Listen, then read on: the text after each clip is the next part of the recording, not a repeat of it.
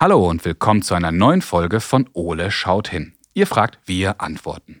Die Frage der Woche kommt dieses Mal von Antonia und sie hat uns gefragt, wie kann man Obst und Gemüse selber anpflanzen? Hey Antonia, das ist eine super spannende Frage. Vielen Dank dafür. Das schauen wir uns doch gerne mal genauer an. Aber das mache ich natürlich nicht alleine. Und daher schaue ich mal, was unser großer blauer Kumpel gerade so macht und dann legen wir los. Ole, wo bist du? Ich fliege.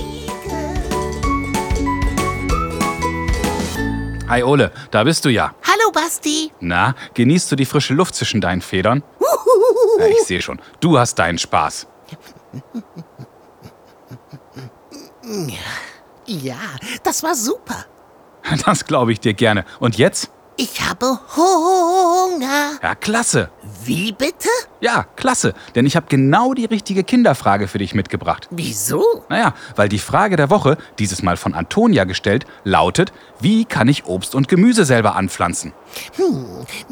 Ja, und brauche ich dafür unbedingt einen eigenen Garten oder geht das auch in der eigenen Wohnung oder auf dem Balkon? Schwierig. Kann ich jetzt auch im Winter Gemüse züchten? Was kann ich überhaupt anpflanzen? Also Stichwort saisonales Gemüse. Ich will mehr wissen. Na, dann wird es ja höchste Zeit, dass wir beiden hier mal genauer hinschauen. Also, Ole, Los geht's. so, lass uns mal wieder mit ein paar Grundlagen anfangen. Okay. Ole, wenn du dich hier so bei uns im Garten umschaust, welche essbaren Pflanzen können wir hier so finden? Ahnung. Ah, komm schon. Gut, jetzt ist Winter, aber im März fängt der Löwenzahn an zu wachsen. Und dann kommen die Brennnesseln, Sauerampfer, Gänseblümchen und noch vieles, vieles mehr. Und das alles ist auch schon essbar. Ah. Ja, viele von euch haben vielleicht in der Küche auch kleine Töpfe mit Basilikum oder anderen Kräutern zum Kochen stehen. Oder im Garten steht ein Apfel- oder Pflaumenbaum. Oder ihr habt in der Schule oder im Kindergarten auch schon mal zusammen Kresse oder Alfalfa gezogen. Na klar. Na, und im Grunde sind das alles die Anfänge für das sogenannte Home Farming. Der Begriff kommt aus dem Englischen und bedeutet so viel wie zu Hause anbauen. So, Ole, jetzt haben wir ein wenig an der Oberfläche gekratzt, aber für Antonias Frage reicht das noch nicht.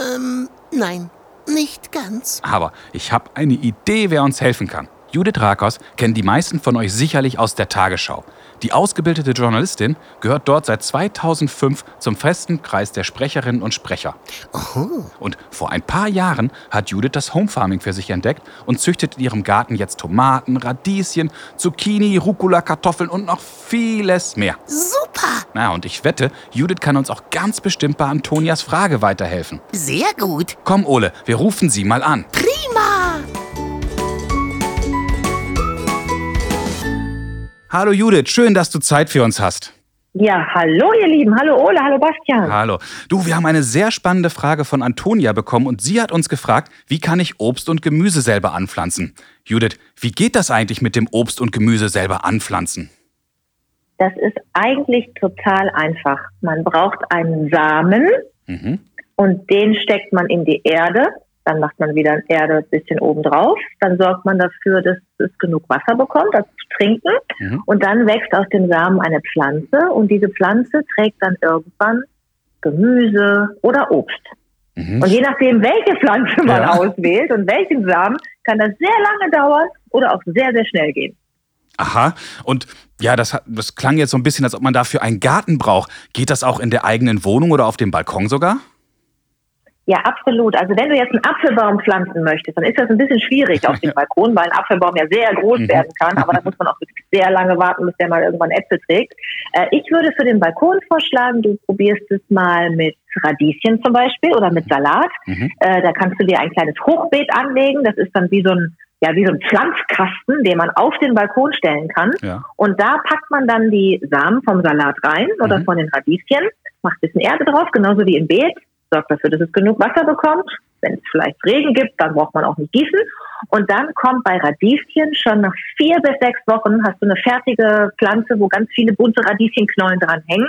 Und beim Salat hast du auch schon nach wenigen Wochen Salat, den du essen kannst. Wow, das klingt ja klasse. Und jetzt hast du Radieschen und Salat angesprochen. Jetzt muss man ja auch immer so ein bisschen gucken, wann man was anpflanzt. Stichwort saisonales Gemüse. Was würde ich denn jetzt zum Beispiel im Winter anpflanzen können? Oh, der Winter ist natürlich eine ganz undankbare Jahreszeit in unseren Gefilden, weil fast keine Pflanze mag Frost und ja. mag Schnee und so. Es gibt da echt nur wenig, was man machen kann. Man kann also Kohlsorten anpflanzen, deswegen gibt es ja auch im Winter gerne mal so Grünkohl und Kohlsuppen und dann kann man äh, Feldsalat relativ lange noch anpflanzen. Aber so richtig Spaß macht der Garten, wenn dann Frühling äh, und Sommer ist, weil da kannst du echt fast alles machen und es wächst in sehr kurzer Zeit und du hast einen super Ertrag und kannst dann irgendwann in deinen Garten gehen und kannst dir die Tomaten von den Tomatenpflanzen pflücken, mhm. kannst irgendwie im Beet wühlen nach den Kartoffeln und äh, kannst dir einen Salat holen aus deinem Beet und äh, von den Beerenbüschen die Himbeeren pflücken und direkt in den Mund stecken. Also man hat da wirklich alle, alle Möglichkeiten. Je nachdem, wie groß der Garten ist und was du gepflanzt hast. Ja und wenn du zum Beispiel gar keinen Balkon hast, ne, habe ich auch einen Tipp. Also gibt ja auch jemanden, der noch nicht mal einen Balkon hat, vielleicht in seiner Wohnung, ne, so mitten in der Stadt oder so. Dann hat er vielleicht ein Fenster. Mhm. Also hoffe ich jedenfalls total Fenster in seiner Wohnung hat.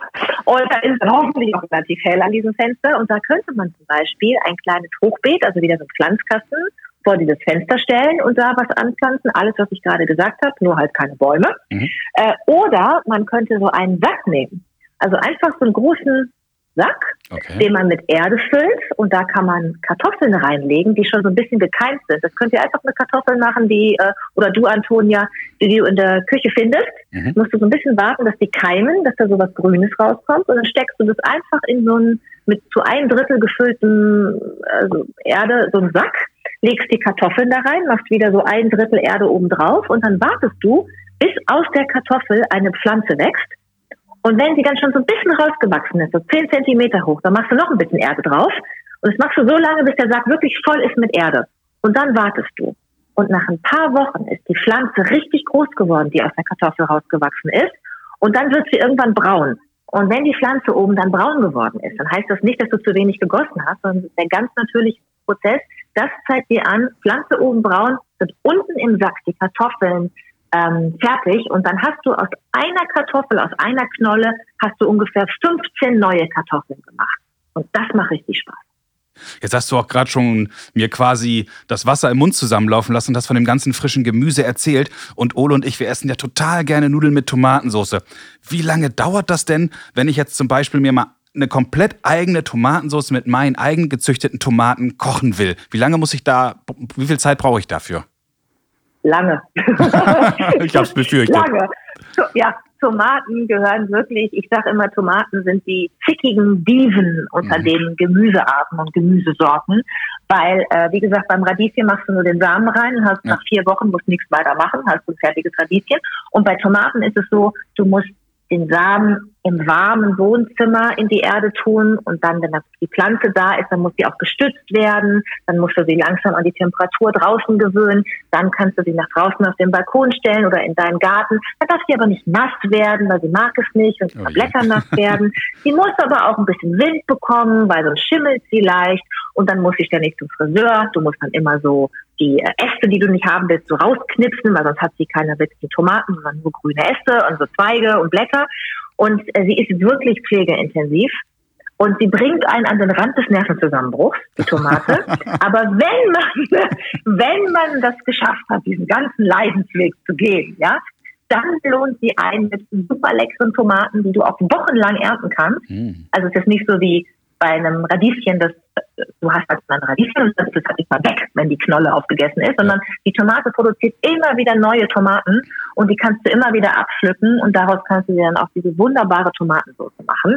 Und die schmeckt, sage ich dir, tausendmal besser als alles, was du beim Italiener um die Ecke äh, schon mal gegessen hast oder was du irgendwie zu Hause bekommen hast. Das klingt super. Aber auf der anderen Seite, glaube ich, bis zu einem Kartoffelgratin ist es etwas einfacher. Ja, das sage ich dir. Also, das sage ich dir. Man muss wirklich hoch motiviert sein, um äh, mit, äh, gerade wenn man Anfänger ist, um mit Tomaten zurechtzukommen. Es gibt wirklich Sachen, mit denen man es sich einfacher machen kann. Ja, aber ich höre an deinem Enthusiasmus, dass das total viel Spaß macht, diese Pflanzen wachsen zu sehen. Ja, es macht total viel Spaß, weißt du, weil du siehst so richtig, was du getan hast. Du hast mhm. irgendwie Samen in die Erde getan und hast am Ende eine Pflanze, die Früchte trägt. Du siehst die Blüte, du siehst, wie die Frucht sich entwickelt das macht einfach Spaß. Und man hat dann irgendwie beim Essen auch das Gefühl, man isst nicht irgendwie einfach nur, keine Ahnung, eine Paprika, mhm. sondern man isst die Paprika, die man ganz mit Liebe hat aufwachsen sehen, wo man jeden Entwicklungsschritt verfolgen konnte. Und das ist irgendwie, das ist so schön, dass man auch wirklich das Gefühl hat, vielleicht ist es auch so, dass die Sachen zehnmal leckerer sind. Das glaube ich. Also ich habe jetzt schon quasi Hunger. Ähm, jetzt habe ich aber noch gelesen, dass du nicht nur Obst und Gemüse anbaust, du hältst ja auch selber Hühner. Kann das auch jeder ja. zu Hause machen? Ja, nicht im Kinderzimmer. also im Kinderzimmer, Antonia, wenn du drüber nachdenkst, äh, lass es lieber, es gibt Stress mit den Eltern. äh, du solltest, du solltest für Hühner tatsächlich einen kleinen Garten haben oder eine kleine Auslauffläche zumindest, die du nutzen kannst, weil die mhm. natürlich in der frischen Luft sein müssen und draußen sein müssen und äh, da auch ein bisschen rumlaufen sollten, weil Hühner scharren gerne, also die kratzen so im Boden ja. und suchen dann nach Nahrung, nach Würmern und Insekten und so. Und das ist halt, wenn sie das nicht können, ist es so, als wenn du einen Hund hast, mit dem du nie Gassi gehst, hm. der nie raus darf und nie spazieren darf. Das ist einfach nicht schön. Aber wenn du Hühner hast, dann versöhnen die Hühner dich jeden Morgen äh, mit frischen Eiern. Und du hm. wirst es nicht glauben, ähm, oder ihr werdet es nicht glauben, ich spreche jetzt immer mit Antonia, ne? aber spreche ich ja eigentlich hier mit Ole und Bastian. Ole und Bastian, ihr werdet es nicht glauben, ähm, die Hühner legen bunte Eier. Was bitte? Wir kennen ja alle, ja, wir kennen ja alle nur weiße ja. und braune Eier aus dem Supermarkt. Aber es gibt Hühnerrassen, die legen bunte Eier. Die legen türkisfarbene Eier, olivfarbene Eier, rosafarbene Eier, Bordeaux, so dunkelrote Eier, schokoladenfarbige Eier. Je nachdem, welche Rasse du nimmst, also wie bei Hunden gibt es ja auch Dackel ne, und Labrador ja. und Schäferhund, je nachdem, welche Rasse du nimmst bei Hühnern, legen die unterschiedlich farbige Eier. Und das ist schön, wenn du morgens auf dem Frühstückstisch sagst, ich esse jetzt heute ein Türkisfarben. Das ist ja grandios. Damit hätte ich nie gerechnet. Ja. So ein Garten hält ganz schön viele Überraschungen für einen bereit, wenn man sich dem mal öffnet. Das glaube ich sofort. Liebe Judith, vielen, vielen Dank für deine Zeit und dass du uns bei Antonias Frage geholfen hast. Das war super und hat total viel Spaß gemacht. Das freut mich. Dann wünsche ich, wünsch ich, jetzt viel Spaß beim Nachmachen. Ich hoffe, dass ihr es jetzt alle probiert. Ich glaube, Ole, der, den sehe ich da gerade schon mit der Schuppe in den Garten laufen. Jetzt, jetzt wünsche ich dir eine gute Ernte demnächst. Und ja, ab, spätestens ab März kommen ja die Brennnesseln, haben wir schon vorher gelernt. Und da kann man ja schon wieder anfangen mit kleinen Gartenkräutern. Deswegen alles, alles Gute. Ähm, vielen Dank Dankeschön. für deine Zeit und hoffentlich auf bald. Ja, auf bald. Bis dann. Dankeschön. Tschüss. Tschüss. Wow, Ole, da haben wir aber wieder eine ganze Menge erfahren. Das war sehr interessant. Lass uns mal schauen, was wir beiden aus diesem Telefonat mitgenommen haben.